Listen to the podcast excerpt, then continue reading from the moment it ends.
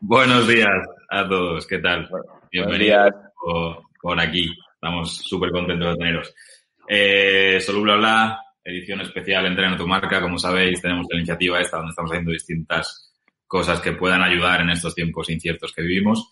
Eh, vamos teniendo distintas conversaciones con gente que creemos que pueda aportar algo de, valor a todas las dudas que nos surgen en este contexto.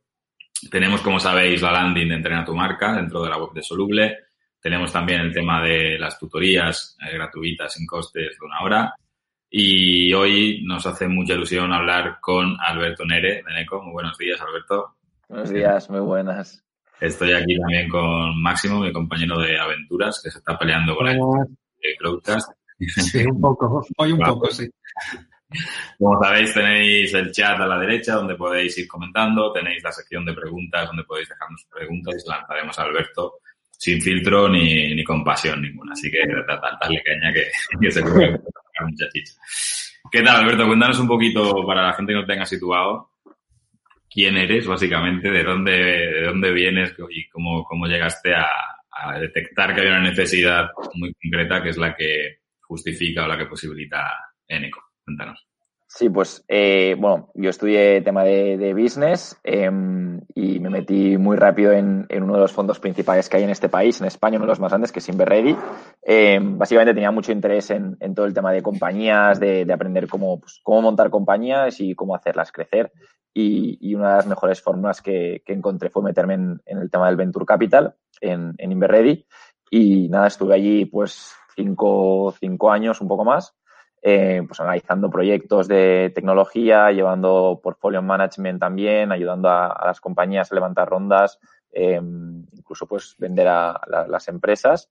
Y, bueno, pues una de las, de las necesidades principales que identifiqué trabajando, trabajando ahí fue lo que hoy en día se ha convertido en, en ECO desde hace ya tres años. Y, y, así, así empezó, así empezó todo, ¿no? Entonces. Cuando, cuando me hablaron de ti por primera vez, siempre era, sí, sí, ese es un, un ex Inverready. incluido la marca de Inverready como carta de presentación, porque era como, Alberto, sí, sí, me suena de Inverready. Este, cinco años en Inverready, además, la frase entera es de cinco años en Inverready. Creo que, creo que me influye muy positivamente. Al final es, em, es un player, como he dicho, ¿no? Pues muy importante en el ecosistema startup español. Eh, empezaron en 2008 y, hoy en día, pues bueno, tienen muchísimos millones de euros bajo gestión, que al final es un poco cómo se mide eh, el éxito de un fondo. Tienen un montón de compañías que, que, han vendido a players muy importantes, como puede ser pues ventas a Symantec, ventas a Intel, eh, compañías cotizadas. Bueno, al final es, es un poco cómo, cómo puedes medir el éxito de un fondo y, y, la verdad es que tienen, bueno, pues un, un, equipo muy bueno del que aprendí muchísimo y que gracias a, a, eso, pues, hoy he podido montar lo que, lo que he montado, ¿no? A, a día de hoy y, y, poder formarme ahí para mí fue un, un, lujo y creo que me ha ido muy bien a nivel de, de, de discurso de pues, ser un ex ready para luego poder aportar ese valor a, a las compañías que, que llevamos, ¿no? Cuéntanos qué, qué es Eneco realmente. Sí. Eneco eh, básicamente nace como, como un modelo de, de, reporting y de control inicialmente para, para, compañías, ¿vale? Esto, como he dicho, hace, hace tres años que, que estamos montando esto. Eh, empecé yo solo y ahora ya somos un equipo de cinco personas. Y, y básicamente, como, como naces un tema de reporting y, y, control interno de todas las finanzas de la, de la compañía. Y obviamente, pues eh, creciendo la empresa y tal, nos estamos convirtiendo en un, lo que llamamos un CFO as a service o un departamento financiero externalizado para compañías, ¿no? que para mí vendría a ser, a ser lo mismo. Y, y nos estamos convirtiendo pues en, pues en eso, un departamento financiero para cualquier empresa de tamaño mediano, pequeño mediano, eh, que requiera de, de, un departamento financiero completo, no, no pues una, una gestoría que, que, al final solo viene a hacer los impuestos. Nosotros somos mucho más completos eh, y ofrecemos todo ese, ese servicio para las, las empresas. Mm, qué bueno. ¿Qué detect, cuando estabas en Inverready y, empezaste, digamos, la, la trayectoria profesional, qué de, cuestiones detectaste que te llevaron a, a montar en ECO? ¿Qué veías pues, Sí, Básicamente, eh, cuando nosotros invertíamos en una compañía, eh, veíamos que la mayoría de compañía, compañías, los CEOs de las empresas, eh, eran perfiles muy de producto, ¿no? Por un poco la tipología de compañías en las que nosotros invertíamos, que era de, tecnología, pues el CEO normalmente venía de, producto, era más, más bien alguien de, de IT. eh, se solían complementar bastante con perfiles de marketing comerciales para toda la parte de, producto venta, eh, pero siempre solía faltar ese, ese, perfil más financiero que les ayudara a, uno, entender todas las métricas de, su negocio, si, si, los unit economics eran positivos, si tenían futuro, cómo hacer crecer las compañías, cómo financiarlas, eh, qué runway tenían. Todas esas cosas fue lo que fuimos identificando y al final el, cuando tú vas, inviertes una compañía y te encuentras que durante tres, cuatro meses no te están reportando, no te dan la información, pero no por un tema de que no quieran, sino porque pues, no tienen el conocimiento, no tienen el tiempo y, no le están dedicando el tiempo suficiente a eso, luego posteriormente... Es un para mucha gente. O porque es un coñazo para mucha gente. Y, también el, el, emprendedor muchas veces lo ve como una vía de control, cuando en realidad no es tanto eso, sino es un querer ayudar y saber cómo está la compañía por si le puedes aportar ese valor, ¿no? Pero muchas veces el emprendedor también lo ve como un, me están auditando aquí mi compañía y lo que quieren es saber cómo, qué es lo que estoy haciendo en todo momento. Y no, no es así. Es de, oye, si yo sé qué métricas tienes, quizás puedo intentar ayudarte o si tienes necesidades financieras, me puedo anticipar a ello durante tres, seis meses antes y podemos ir a buscar la ronda de financiación con tiempo y, y con las condiciones que te mereces. Si luego te quedas dentro de uno o dos meses sin caja y vas súper apretado, los fondos te van a apretar la valoración y, te vas a diluir mucho más de lo que toca, ¿no? Y eso, eso es perjudicial. Entonces ahí fue un poco cuando me di cuenta, ¿no? De que, de que un servicio como este podía, podía tener sentido en el, en el ecosistema. Porque al final, lo que dicen, ¿no? Los fundadores y demás, la, formación suelen tener o solemos tener, me incluyo, porque, bueno, Soluble cuenta con, con Eneco desde hace ya, ¿cuánto? Dos, dos, dos años, sí, sí. Y, y, ostras, a mí me ha dado muchas horas de placentero sueño. Sabiendo que, que, al final el tema financiero, que, es, es pobre de la compañía, o sea, si, si, no tienes eso bajo control, apague, vámonos, te puede salir bien, ¿no? Un poco de, bueno, vas tirando y, y pero si realmente quieres montar algo grande y, quieres escalar, la verdad que tienes que tener controladas muchas más variables, ¿no? Y la formación que tenemos, por lo general, digamos, básica, pues mucha formación académica tiene, si no es específica de negocios o de gestión empresarial, mm, es prácticamente nula en torno al mundo financiero, por lo cual... Mm, además, claro, hay un punto muy importante aquí que es, que es un poco por eso que yo decía lo del tema del departamento financiero y que no nos centramos como una herramienta de reporting al uso como tal. Y es que nosotros vamos un paso más allá, ¿no? Y hemos identificado también otros problemas que tienen las compañías, em, que es todo el tema de cuando tú mandas la información a la gestoría, la gestoría ya asume que esa información está bien, ¿no? Em, asumir eso o, asumir eso como tal ya para, mí es parte de un error, ¿no? Que, muchas veces no hay ese control admin interno de, de, enviar información a la gestoría.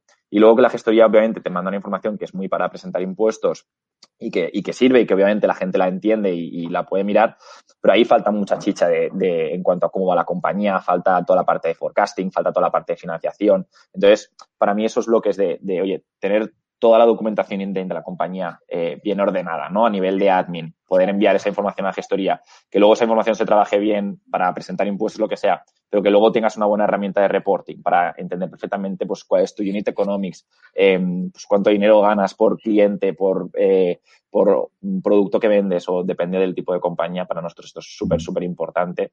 Y, y sí que es cierto que pues, como decías, ¿no? Pues puedes tener una compañía que que cada día pues esté vendiendo, que gane dinero y, que te olvides un poco y dices, pues sabes que no necesito ni financiación y sé que gano, vale, perfecto, pues, pues, pero seguramente ahí te falta un grado de control y puedas incluso optimizar todo eso, ¿no? Y eso es un poco lo que nosotros, a lo que nosotros vamos. ¿Con qué tipo de compañías trabajáis? A eso, a, eso iba yo, es decir, ¿con qué tipo de compañía tenéis? O si hace falta eh, un mínimo de la compañía o a partir de qué tamaño tiene sentido contar con un, un CFO as a service y si escala, cómo escala la compañía.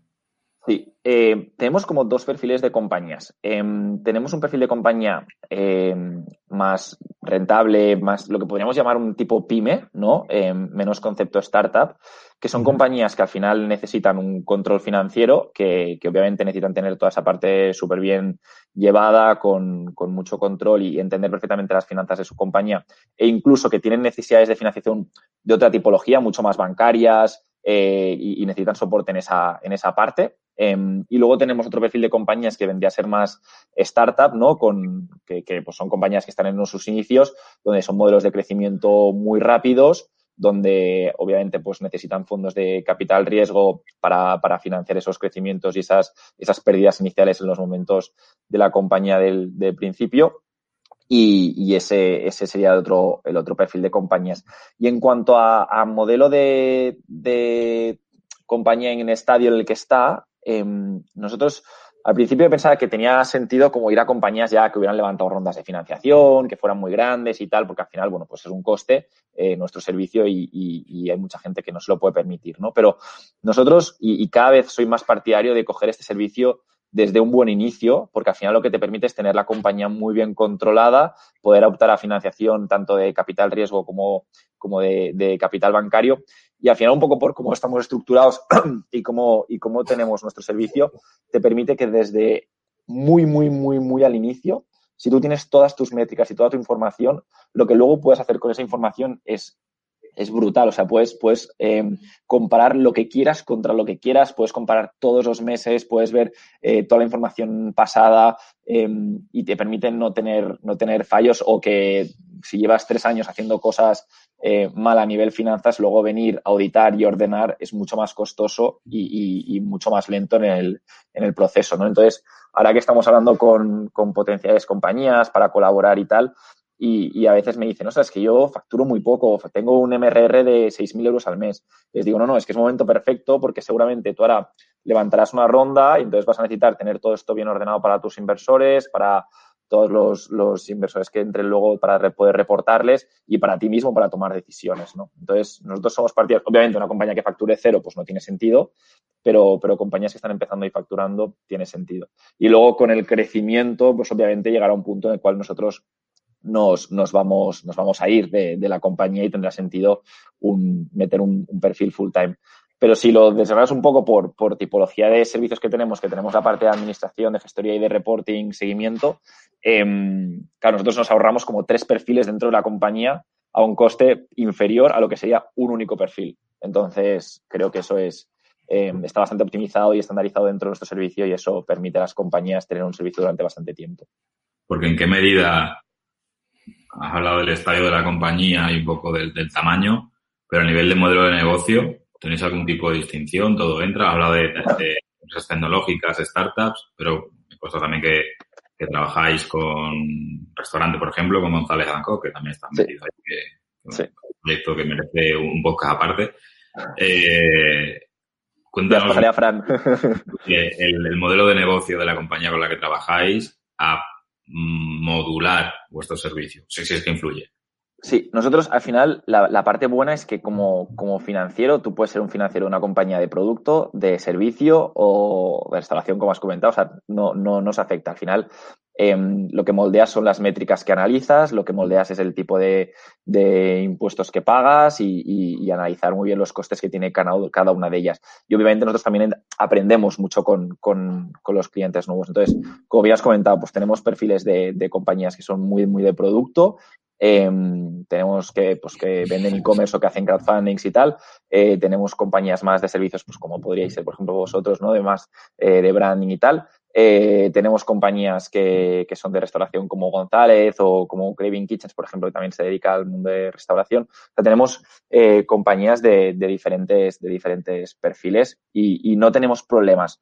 Las compañías que menos conocemos y que más nos costaría por un tema de métricas y por un tema de financiación que va va muy diferente al resto sería todo el tema relacionado con biotecnología.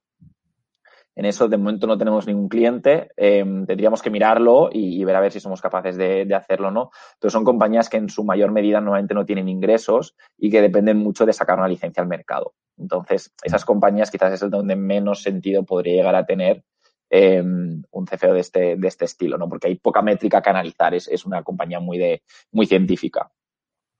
Pero en el resto, todas aquellas que tengan ingresos y, que se puedan eh, analizar métricas y tal, o sea, tenemos compañías de, de, hemos tenido también clientes de retail, o sea, que luego han crecido y se han, se han ido con alguien full time, o sea, hemos tenido compañías de todo tipo.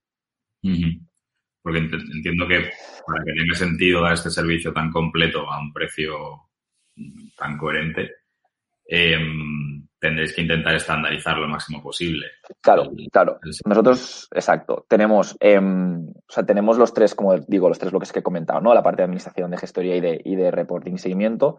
Y a nivel interno en el equipo nos enfocamos, o sea, tenemos como perfiles no por clientes, sino perfiles por segmento, o sea, por, por departamento, por decirlo de alguna forma, ¿no? O sea, cualquier compañía grande, tipo, pues podemos decir un Inditex, tiene esos tres bloques dentro de su departamento financiero, ¿no? El bloque de, de admin, el bloque de contabilidad y el bloque de controlling. Eh, nosotros lo que hacemos un poco es lo mismo, pero para, empresas mucho más pequeñas. Entonces, al tener un, formato muy estandarizado de, servicios, al final el Excel de reporting que utilizamos es el mismo para todos, pero personalizamos mucho el contenido, lo mismo para el de admin, y tenemos ya unos, unas automatizaciones generadas internamente que nos permiten optimizar mucho los tiempos y, dedicarle realmente el tiempo a lo que a nosotros creemos que aporta valor al cliente, ¿no? Que es el tiempo con el cliente, el explicarle cómo vemos la compañía, el dedicarle tiempo a la financiación, toda esa parte que creemos que es la que tiene más valor añadido que no el, rellenar los números que eso no, no les... O sea, si dedicásemos muchas horas a eso, tendríamos que subir mucho el precio y eso perdería valor para el cliente. Total. Porque, ¿qué alternativas existen para cubrir esta parte de servicios financieros en, el ecosistema startup, ¿no? En empresas que están empezando, que facturan poco, que muchas veces no tienes ni identificado que existe este servicio. O sea, sabes que existe la figura del CFO, pero no te planteas contratar a un CFO en etapas iniciales, ¿no? O sea, a mí me explotó la cabeza cuando descubrí que había gente que que podía hacer esto de otra manera, ¿no? Que, no tenías que comprometer ni siquiera un porcentaje de la compañía, ni, sueldos que no te puedes permitir, ¿no? Y son funciones y servicios que son necesarios si quieres, si quieres crecer y de forma sólida. ¿Qué alternativa? totalmente. O sea, a día de hoy la alternativa que la gente entiende como alternativa em, es la gestoría. O sea, la, la gente... Pero realmente nosotros trabajamos con una gestoría y con vosotros. O sea, Sí. Para mí lo mismo, ya teníamos la gestoría de antes. Y... Exacto, pero hay mucha gente que a nivel financiero entiende que las finanzas ya están ordenadas si tú tienes una gestoría. Em, entonces, hay, hay mucho, mucha gente que considera que, eso es em, suficiente a nivel de finanzas.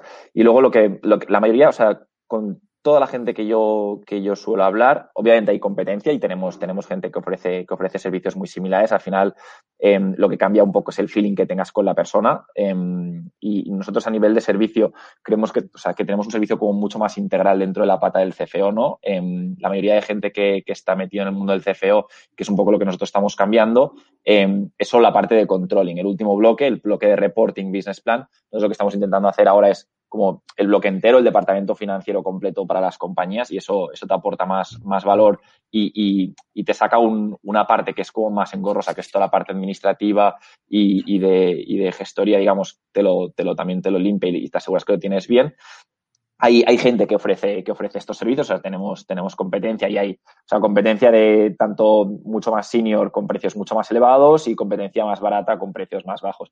Em, también quien suele empezar a ofrecer estos servicios son gestorías que están viendo que, que su modelo de gestoría está obsoleto completamente y que, y que necesitan, necesitan hacer un poco de, de, upselling de sus servicios y entonces incorporan un perfil como de CFO para añadirlo por encima de, de su servicio de, de gestoría, ¿no? Entonces, hay gestorías que lo ofrecen y luego, pues hay el, la típica persona y la que decía que la mayoría de gente con la que me encuentro trabajan de que toda la parte administrativa se la hace el CEO, eh, luego la parte de gestoría la tienen externalizada y mandan la información como, como bien pueden y luego cogen y la parte de reporting o no la tienen o se reportan a ellos mismos como, como pueden, pero pues el domingo por la tarde, que es el día que no quieres hacer cosas, que, que, es el día en que haces lo, que te sobra de la semana, ¿no? Y, y, la semana que puedes, ¿no? Entonces, esa es un poco la competencia que tenemos. Em, una, duda que me, que me surge, Alberto. Eh, ¿Manejáis datos muy sensibles para las compañías? Incluso de compañías que pueden ser eh, dentro del mismo marco y competencia entre sí y demás. Eh, ¿Cómo trabajáis esto? Vale, no cogemos compañías que entre ellas compitan. nosotros si, si hay alguna compañía que vemos que puede competir em, con algún cliente que nosotros tenemos, siempre antes vamos a consultar al cliente para ver si esa compañía puede ser competencia o no. Por un tema, y es que a pesar de que nosotros obviamente somos, somos un, CFO, ¿no? Y, nos gusta mucho el poder aportar valor entre compañías. Es decir, por mucho que todavía, por ejemplo, no hemos hecho, o sea, hacemos contactos, ¿no? Si creemos que haya un poco de, sinergias entre compañías, pues obviamente que, que, hacemos intro entre ellas, pero nos gusta mucho el entender cómo se mueven diferentes perfiles de compañías y cosas que pueden funcionar en una que es de retail, puede que por lo que sea a otra de servicios le pueda funcionar. Pero como no compiten para nada entre ellos, ese valor existe y ese y, puede ser algo que sirva, ¿no? Como campañas de marketing, tipos de adquisición, lo que se está haciendo, etcétera. O incluso contactos si yo cogiera dos compañías que compiten entre ellas totalmente, al final a nosotros nos gusta mucho tener mucha cercanía con el cliente. Y si, si yo viera algo que puede aportarle valor al otro, si compiten, estaría ahí teniendo un conflicto de interés enorme, Porque si, yo le paso la información al otro, eh, estoy jodiendo al que está compitiendo y si no se la paso, pues eh, le, estoy faltando la información a la, a la, otra parte. Entonces, intentamos no coger compañías, bueno, intentamos no, no cogemos compañías que compitan, que compitan entre sí. Y luego a nivel de sensibilidad de datos, eh, obviamente que tenemos todo un tema de cuando firmamos contratos de, prestación de servicios, va obviamente todo con, temas de confidencialidad por nuestra parte, 100%, pero luego lo que sí que utilizamos es, pues, por ejemplo, yo utilizo el leverage de que pues, una de las cosas que tenemos mucho leverage es con el tema de financiación, ¿no? Al final nosotros tenemos muchos clientes y tenemos contacto, pues, con los principales bancos de este país. Si, si algo, pues, aporta es que si, si tú trabajas como financiero de una única compañía, te has de pelear con los con el BBVA, con el Sabadell, con el Santander y te has de pelear por una compañía que eres como un moco de pavo, digamos, pequeñito para cada uno de ellos, ¿no? Nosotros al final les llevamos muchos millones de euros de financiación a los bancos y eso lo que hace es que acelera un poco los procesos de, de financiación, por ejemplo, con nuestros clientes o los trámites son mucho más, mucho más eficientes. Qué bueno, es que esta, esta parte de la competencia es también debate dentro de, del propio estudio y nos ha pasado y, optamos por hacer algo muy similar a lo que a lo que hacéis vosotros. Por eso, porque la cercanía que también aportamos a nuestros clientes se ve comprometida en unas decisiones de, de ese tipo, ¿no? entonces es algo bastante delicado, ¿no? En el tema financiero. No es distinto en cuanto a la continuidad, ¿no? En nuestro caso, mm. hace poco hemos rechazado un proyecto, un proyecto una, una conversación por este principio, ¿no? Y se le, se le contó a, contactaron y dijimos no podemos trabajar porque teníamos un proyecto abierto, estábamos en proceso en un proyecto que era competencia directa. Otra cosa es que en nuestro caso llegue una marca competencia de otra marca que hayamos trabajado. O sea, siempre con el mismo información, pero sí que el haber trabajado con más marcas del sector nos da información extra que podemos usar para que todas compitan entre sí con el máximo de sus oportunidades. O sea que ahí sí que el matiz. Otra cosa es, claro, en vuestro caso hay una continuidad. Exacto. El interés es brutal. O sea, yo, yo sí, por ejemplo, un, un, cliente, o sea, yo dejase de trabajar con un cliente por lo que fuera y a cabo de un año me viene otro que es competencia que está empezando, pues obviamente ahí podría trabajar siempre salvando los puntos de, confidencialidad, obviamente, de lo que había hecho el otro, ¿no? Pero en ese momento ya no estoy colaborando con, la otra compañía, con lo cual no, ya, ya me, o sea, un año sin trabajar con esa compañía me faltaría ya información de lo que están haciendo o lo que, o lo que están implementando en ese momento.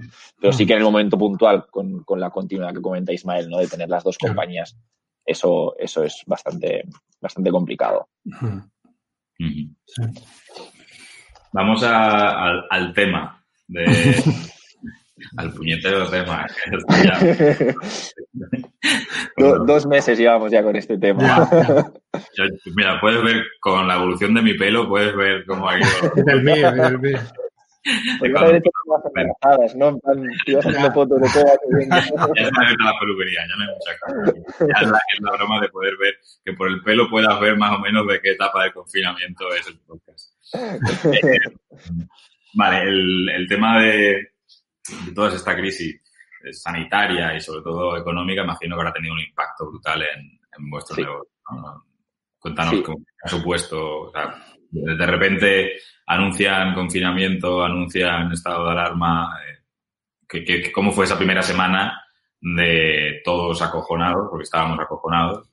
Y a quién llamas, pues al CCO, al service, que te solucione el marco.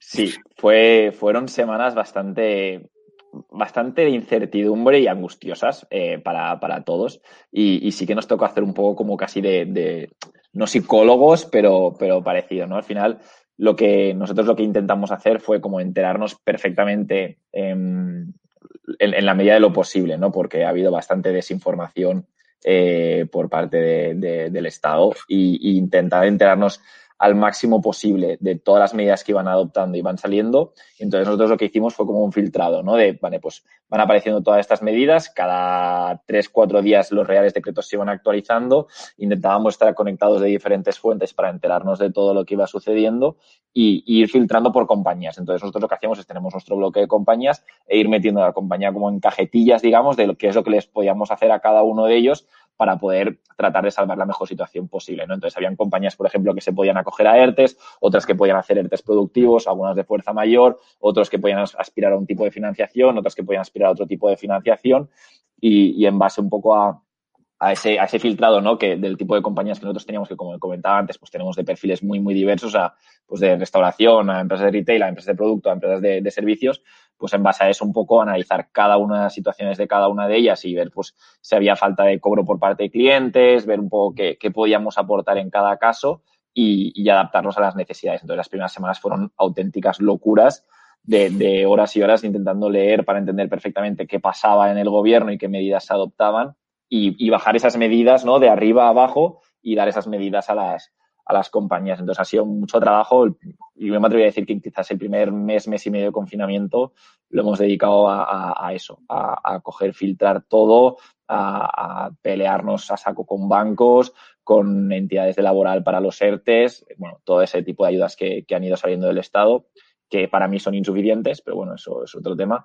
eh, irlos bajando las compañías para, para que se puedan beneficiar y que no y que ninguna tenga, tenga problemas. Y la verdad es que estamos bastante satisfechos de cómo hemos podido resolver en, en la mayoría de casos las situaciones de las compañías. hemos conseguido bastantes compañías financiación para ellas. Eh, los ERTES, pues en su mayoría se han aprobado eh, y estamos viendo ya bastantes compañías que, si bien es cierto, el primer mes, mes y medio lo han estado pasando mal, eh, que ya están empezando a ver bastante la luz a nivel de facturación, recuperando volúmenes anteriores y, bueno, bastante contentos en cómo hemos salvado en la mayoría de casos eh, la situación. ¿Han caído, ¿Han caído clientes con...? Sí, sí, alguno, alguno ha caído, eh, pero bueno, también porque han parado la, la, facturación, han parado servicios y tal, y entonces ha habido alguna compañía que ha decidido frenarlo. Hemos tenido como dos cosas que para mí es, es bastante chocante, ¿no? Pero, pero es cierto que, que, hay sectores muy afectados, sectores poco afectados. Entonces hemos tenido clientes que, algún cliente que sí que ha caído, pero luego, o sea, creo que es el momento donde potencialmente a nivel volumen de leads más tenemos. O sea, es brutal lo que estamos, lo que estamos trabajando y, y cómo está viendo ese retorno ¿no? de, de, compañías que ahora se están dando cuenta de que, de que quizás pues, es un momento que tiene sentido, ¿no? Que te encuentras con una situación así y te hace abrir los ojos y ver de, hostia, es que no tengo un plan de contingencia, es que qué pasa si ahora no puedo pagar, ahora necesito financiación, ahora necesito leerte, y, y alguien que te ayude a gestionar todo eso a entender qué pasa y qué puedes adoptar también es importante. Entonces también tenemos bastantes leads derivados de, de la situación de, de COVID, ¿no? Entonces, bueno, es un poco una situación un poco agridulce, ¿no? Por, por algún cliente que, que, evidentemente pues ha, ha, cortado el servicio, pero, pero por otro lado pues vemos que, que, tiene, que tiene sentido en estos momentos también nuestro, nuestro mm. offering. Sí, es, es, complicado porque a nivel de, de, día a día de trabajo, al final vuestro trabajo puede ser 100% remoto, entiendo. Sí, nosotros bueno, llevamos desde el día 13 todos teletrabajando, ya te digo, somos, somos eh, todo el equipo, eh, la verdad es que nos estamos gestionando bastante bien. Sí que de algún día pues me preguntan en plan de cuándo volvemos a la oficina, que, que al final el contacto humano también se hace mucho más dinámico y, y, y yo también lo echo de menos, sinceramente, pero es algo que, que nos hemos dado cuenta y, y al final yo para esto era algo un poco más reacio y tal, pero sí que me he dado cuenta que, que, trabajamos perfectamente en remoto. Al final hacemos reuniones de seguimiento diarias sobre los clientes, vemos un poco cada cliente cómo, cómo está, qué necesita en cada momento, nos repartimos y, y, y, vamos atacando a lo que, a lo que podemos o que debemos hacer cada día y, y así estamos súper bien organizados. La verdad es que hemos salvado esta, esta parte bastante bien, estoy súper contento cómo está trabajando el equipo en remoto y, y todos súper comprometidos y la verdad es que, que muy bien pero sí que es cierto que esa parte humana, ¿no? De, del contacto a la oficina, pues se echa, se echa de menos, sobre todo también para cambiar un poco, porque al final también va bien el hecho de salir de casa, ¿no? Y, y sí. que cambias la, la rutina, es que eso es lo que más hecho de menos. El momento de la moto de ir a la oficina, ¿no? Estamos hablando que todo pasa en el mismo sitio, se me mezclan claro. las conversaciones y como que los recuerdos me cuesta un montón organizarlos. O sea, todo. todo pasa en el mismo sitio y no, no tienes a qué agarrarte para clasificar cosas. Totalmente. Pero bueno, esto yo creo que también a muchas empresas les va a ayudar a, ver que el trabajo en remoto pues es perfectamente viable y que es algo que a tener muy, muy, muy en cuenta y muy presente en, en el día a día futuro porque creo que tiene sentido. O sea, de hecho, yo creo casi que el equipo está hasta más comprometido ahora, ¿sabes? Es que es, brutal. O sea, no, no, nada que, nada que objetar y todos estamos trabajando súper bien. Y es perfectamente en remoto, se hace perfecto. Aprovecho este comentario tuyo último para la siguiente pregunta. ¿Cómo crees que va a afectar todo esto al, futuro del ecosistema o al menos de las compañías con las que trabajáis? O sea, ¿cómo veis los próximos meses en, cuanto al, tejido de, de startups?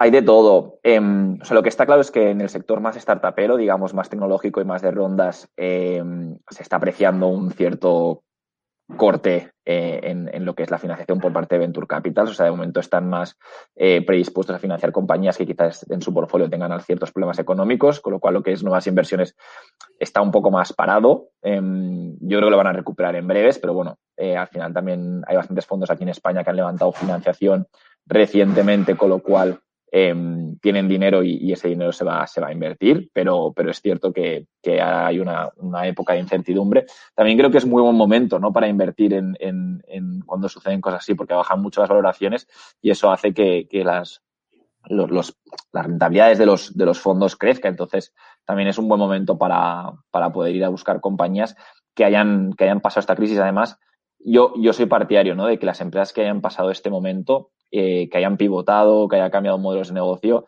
ahí se demuestran los buenos emprendedores. No se han tenido la necesidad de hacerlo, que es, es como, ostras, si tú eres capaz de darle una vuelta a un modelo que se te había roto por completo por culpa de esto y es capaz de darle la vuelta, demuestra que, que, bueno, que puedes hacer frente a, esto y mucho más, ¿no? Y, y, eso para mí es muy positivo de cara a un fondo cuando, cuando vas a invertir en compañías.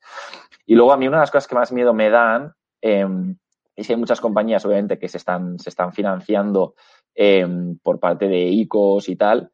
Y, ahora es cierto que se están salvando muchas compañías, ¿no? Eh, muchos modelos, pero puede que en el medio plazo, a uno o dos años vista, esto repercuta negativamente, porque si, como las compañías, los, los fondos están avalando el Estado un 80% de, de los préstamos, claro, ahora, pues, si inyectas dinero en el sistema, pues no habrán tantas compañías que, que mueran y tal, pero ¿qué va a pasar dentro de dos años? ¿no? Entonces hay que demostrar que esos modelos son solventes, son rentables y funcionan. Entonces yo lo, que estoy viendo es que muchas compañías están optando por buscar, eh, dentro del modelo startup, están optando por buscar rentabilidad, ¿no? O sea, los modelos de, globos o, ese tipo de compañías donde se han ido financiando con rondas y rondas, eh, yo creo que pueden empezar a llegar los momentos donde, donde empiecen a buscar más la rentabilidad, ¿no? Un Globo, un Wallapop, un, este tipo de, compañías que, empiecen a buscar más, más rentabilidad por encima de, crecimiento, porque si, si luego por lo que sea no pueden conseguir rondas, pueden tener problemas.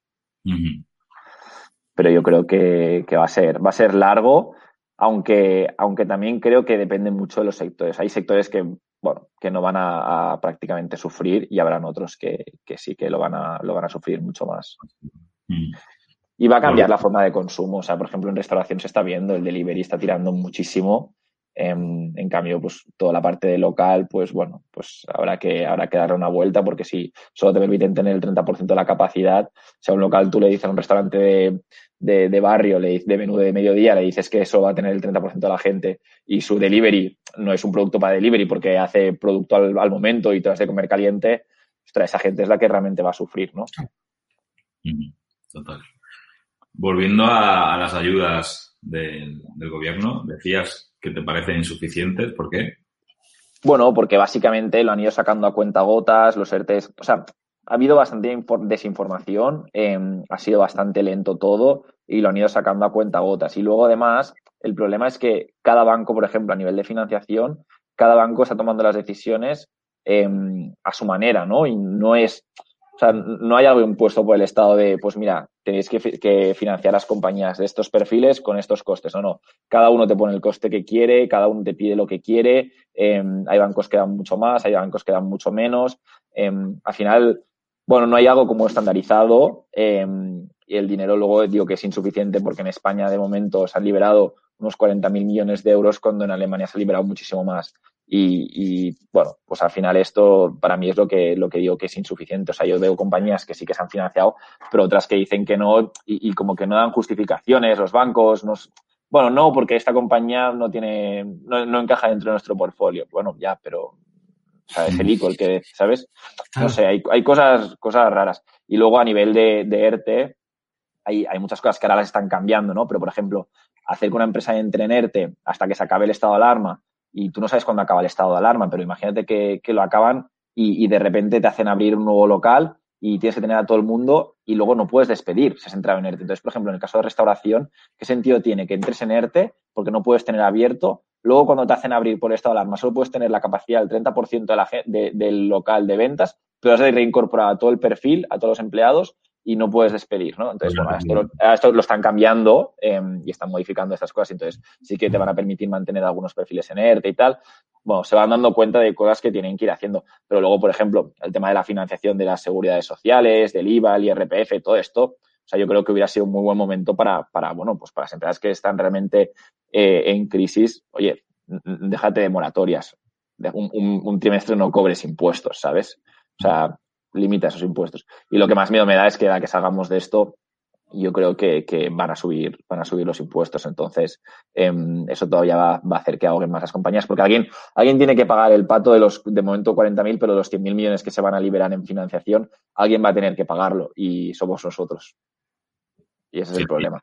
Todo apunta a que tiene pinta que nos va a caer. Entonces van a subir los impuestos. Entonces, son ayudas que vienen ahora, que para mí ya digo, son insuficientes, pero luego van a, van a caer otra vez. Las ayudas, ¿cuáles se han materializado ya? ¿Cómo, se están ya abonando préstamos? ¿Están ya...? Sí, hay, de momento lo que hay... Con el cobro de los ERTES, está la gente un poco... Sí, lo de los ERTES es un poco lioso. De hecho, la gente no sabe ni lo que tiene que cobrar. Hay gente que cobra menos, gente que cobra más. Nadie entiende eh, nosotros tenemos de compañías que, que, no, ni nosotros sabemos qué está pasando. Eh, hay gente que lo ha cobrado y gente que no. O sea, se están empezando a liberar ahora la parte de los ERTES. Eh, de momento, las medidas así como más gruesas que han habido, una lado es el tema del ICO, ¿no? Los, los préstamos ICO que en teoría son al 80% avalados por el Estado el 20% por los bancos y, a condiciones bastante beneficiosas para la compañía. Pero bueno, es lo que comentaba antes, parten del interés del 1,5, pero allí luego los bancos van subiendo en, función del riesgo del cliente, ¿no? Y bueno, pues puedes llegar a 4% de interés, por ejemplo.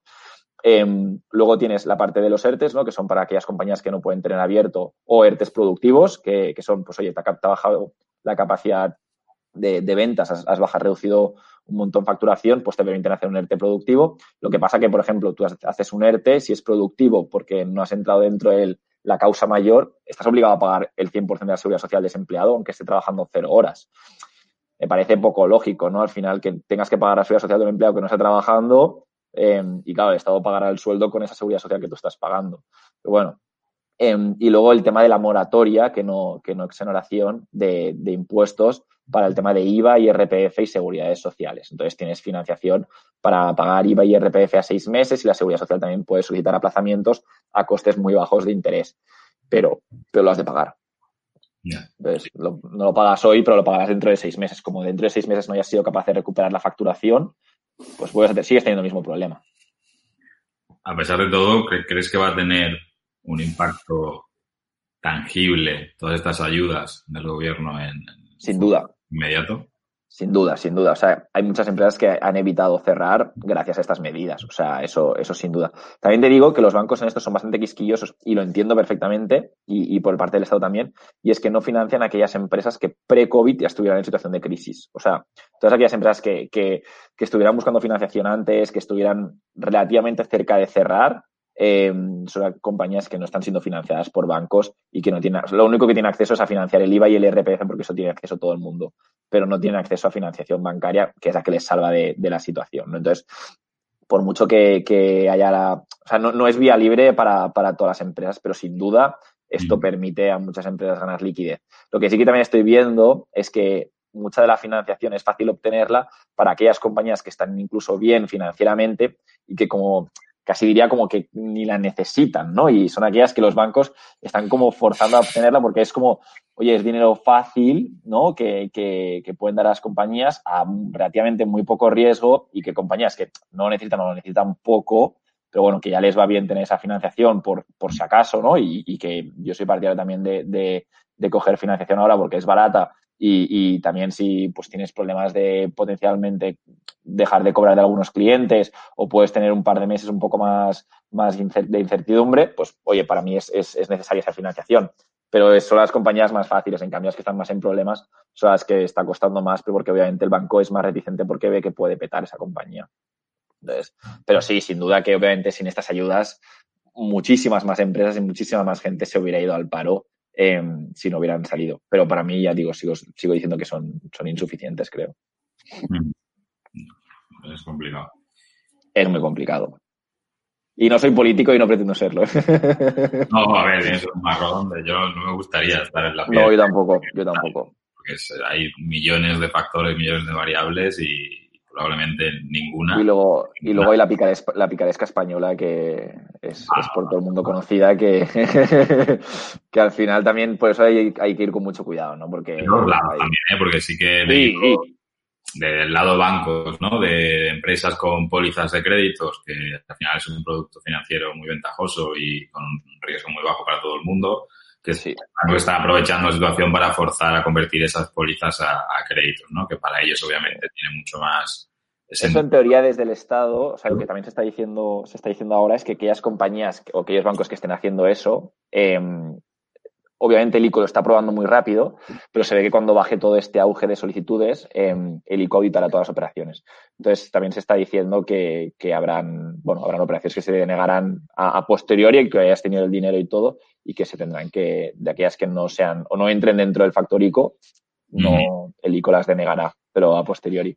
Eso es lo que está diciendo. Entonces, bueno, aquellos bancos que estén haciendo eso, que sí que había alguno que lo había intentado, pero creo que ahora ya lo han, lo han frenado Em, ya no, no, no, creo que haga más tipo de este, este, tipo de operaciones. Alguno lo ha intentado, me consta. Alguno lo ha intentado, sí. vale, pues eh, me interesa saber hacia dónde crees que, o sea, ya recogiendo todo esto, ¿no? Todo el tema de ayuda y tal, que, sí que ha pasado quizás lo más gordo y parece que poco a poco va estabilizándose el tema financiero de las compañías y ahora tenemos que adaptarnos a esta nueva realidad, más que nueva normalidad, que hay un debate importante con ese tema. Pero sí que, bueno, parece que, se va dibujando ya o aclarando en, qué terreno de juego y con qué reglas vamos a tener que jugar los próximos meses, ¿no? A, nivel de negocio, a nivel financiero, en todos los aspectos. ¿Hacia dónde crees que se debería mover todo el tema de estos servicios financieros en los próximos meses. Es un buen momento, por ejemplo, para contratar un CFO, es un buen momento para prestar atención a esto. Eh, ¿cómo, crees que se debería desarrollar esta pata, esta pata de las sí. Sí, nosotros al final eh, creemos ahora que, también, como decía, ¿no? muchas compañías se están dando cuenta en, estos momentos que, que, puede ser un buen momento para, para tener un tipo de servicio de este estilo, ¿no? Que quizás al final te das cuenta que necesitas algo cuando, cuando te has encontrado en el problema, ¿no? Mucha gente pues se anticipa a esos problemas y, eso pues está genial. Y hay veces que, la gente pues necesita darse cuenta de que ha tenido un problema para poder ponerle, ponerle solución, ¿no? Entonces, para nosotros es muy buen momento el, el, el creemos ahora el que una compañía quiera un servicio como el nuestro, sobre todo porque podemos dar mucho soporte en eso, en entender perfectamente en qué situación está la compañía, qué planes de contingencia se pueden aplicar, qué pasa si reducimos el coste aquí, si reducimos allá, em, qué, contingencias podemos aplicar si tenemos un problema de cobro de clientes. Bueno, al final todas esas cosas podemos ayudar mucho a nivel, a nivel financiación, a nivel toma de decisiones Em, más, más estratégicas para la, para la compañía y, creemos que podemos aportar valor suficiente. Entonces, en estos momentos, que es cuando la gente pues, se da cuenta de que,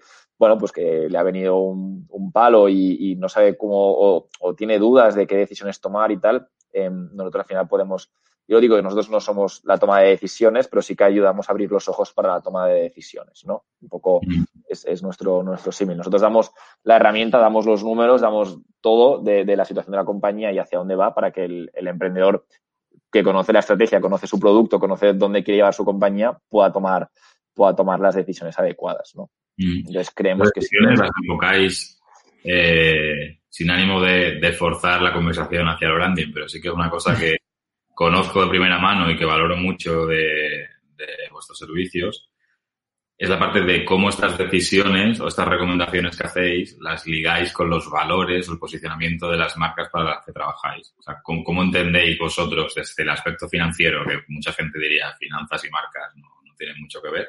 Pero sí. esta lectura para, para hacer las recomendaciones? Sí, esto em, nosotros es algo que, que, al final intentamos conocer mucho el perfil de la persona que está llevando esa compañía. Entonces, para nosotros no es lo mismo una compañía que pretende un crecer y, y pretende hacer, tener un porcentaje muy pequeño de algo muy, muy, muy grande, o sea, necesita una toma de decisiones muy diferente que alguien que ha montado su propio proyecto, que ha crecido desde cero y que lo que quiere es una compañía que sea rentable, que sea grande, pero que no quiere meter a inversores en su compañía, que no quiere asumir más riesgos de los que toca. Entonces, también un poco es conocer el perfil riesgo-rentabilidad que tiene cada persona y, hacia dónde quiere tener su compañía. Entonces, yo, pues, si mi padre fuera empresario, pues le daría unos consejos que no le daría a un amigo mío de 28 o 29 o 30 años que, quizás pues el riesgo que pueda asumir es muchísimo mayor, ¿no? Entonces, mm. es un poco conocer el perfil del emprendedor y en base a eso tratamos de, adaptar nuestra toma de decisiones y también en, perfil de, en función del perfil de la compañía. Así que lo intentamos ligar. No somos ningunos expertos en marca, vosotros mismos sois los que lo sabéis, ¿no? Pero al final...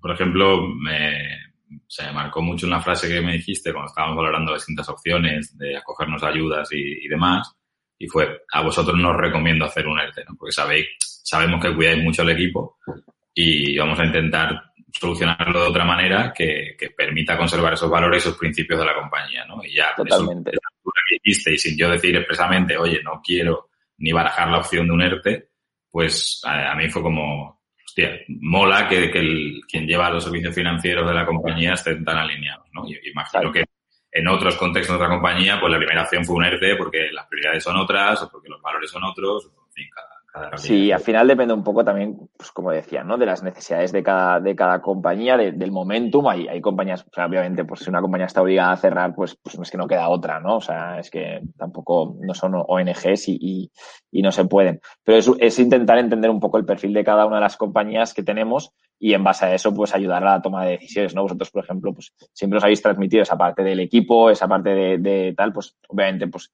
si se puede evitar esa, eso, pues lo, lo, vamos a tratar de solucionar con otras medidas, como puede ser intentar ir a optar a, a, otros temas de financiación, otras ayudas que puedan salir del gobierno, o, mm. o, pues nada, o al final intentar ver cómo cobrar al cliente más rápido, o cosas así, ¿no? Pues ese tipo de medidas son las que intentamos, pues, para ligar unas con otras y, y solventar los problemas que puedan, que puedan venir con, con, la crisis esta. Pero al final sí que intentamos entender muy bien el perfil del, del, emprendedor para la toma de decisiones. Como decía, o sea, yo una compañía que está invertida por un fondo de capital riesgo, eh, no le voy a dar los mismos consejos que una compañía que son pues uno o dos socios que han montado su compañía y que, y que llevan desde el minuto cero haciéndolo y que no hay, no hay inversión privada. Es que son, son conceptos totalmente diferentes de compañías. ¿Qué planes tenéis para los próximos meses incluso años de, este negocio. Estamos, o sea, sí, nosotros eh, de momento lo que vamos a hacer va a ser eh, ir inventando nuestra, nuestra cartera de servicios, digamos. O sea, ahora mismo tenemos toda, como he dicho, la parte de controlling, reporting ya es la primera que, que adoptamos y también tenemos la parte de, de, admin y gestoría está externalizado. Entonces, probablemente lo incorporemos todo in-house para, para ofrecer el servicio completo de departamento financiero. Eso sería el bloque número uno y ir creciendo a nivel de, de equipo y de, y, de, y de, servicios y mejorando. Y también, obviamente, nuestro, nuestro futuro va a pasar por, por productizar mucho más eh, las herramientas y las soluciones que nosotros ofrecemos al cliente. ¿no? Entonces, sí que siempre va a haber una parte de, consultoría o, o, de, o de horas hombre, porque al final eh, un CFO no puede ser una herramienta para, para alguien solo, porque al final has de ser una herramienta guiada, ¿no? Pero, pero sí que vamos también en esa, en esa dirección de automatización de procesos, de, de, estandarizar la solución para poder llegar al máximo número de compañías. Y que al final yo como, como me imagino esto, mi, mi visión no es que cualquier compañía de un tamaño pequeño y mediano que no tiene la capacidad financiera para tener gente in-house y tener un servicio como toca, que cualquier empresa se pueda permitir el tener un departamento financiero externalizado y se olvide totalmente de esto y tenga las herramientas y, las, y la información suficiente para poder tomar decisiones en su día a día del negocio. Y me encantaría que todas las empresas, puedo decir España porque al final es la, la el, el, tax and law que conocemos ¿no? Y, y, y, la contabilidad que conocemos a día de hoy, aunque también tenemos alguna compañía internacional, pero que todas las empresas pudieran permitirse este servicio y pudieran optar a tener un servicio como el nuestro. Pues oye, molaría. Buenas noticias. Bueno, no sé si quieres añadir algo, Máximo. Vamos despidiendo. No, vamos, a dejarlos todos por debajo de una hora. No sé. Se va a alargar. Lo estamos consiguiendo poquito a poquito. Nada, agradecer a todo el mundo que, que, ha asistido. Alberto, por supuesto, por haber comentado todas estas cosas tan, tan interesantes y habernos acercado a algo como, como un CFO as a service, que yo la primera vez que lo vi fue como de, oh, wow. Así que muchas gracias por estar aquí. Muchas gracias a, todos. Y nada, nos vamos viendo. Esto lo subiremos, como sabéis, a YouTube el vídeo, a todas las plataformas como podcast, estará accesible desde nuestras redes, desde nuestra web, en fin, sabéis que somos... Por, por todos sitios, por todos sitios. Y gracias, un abrazo fuerte. Muchas gracias, chicos. Un abrazo. Que vaya, hasta luego.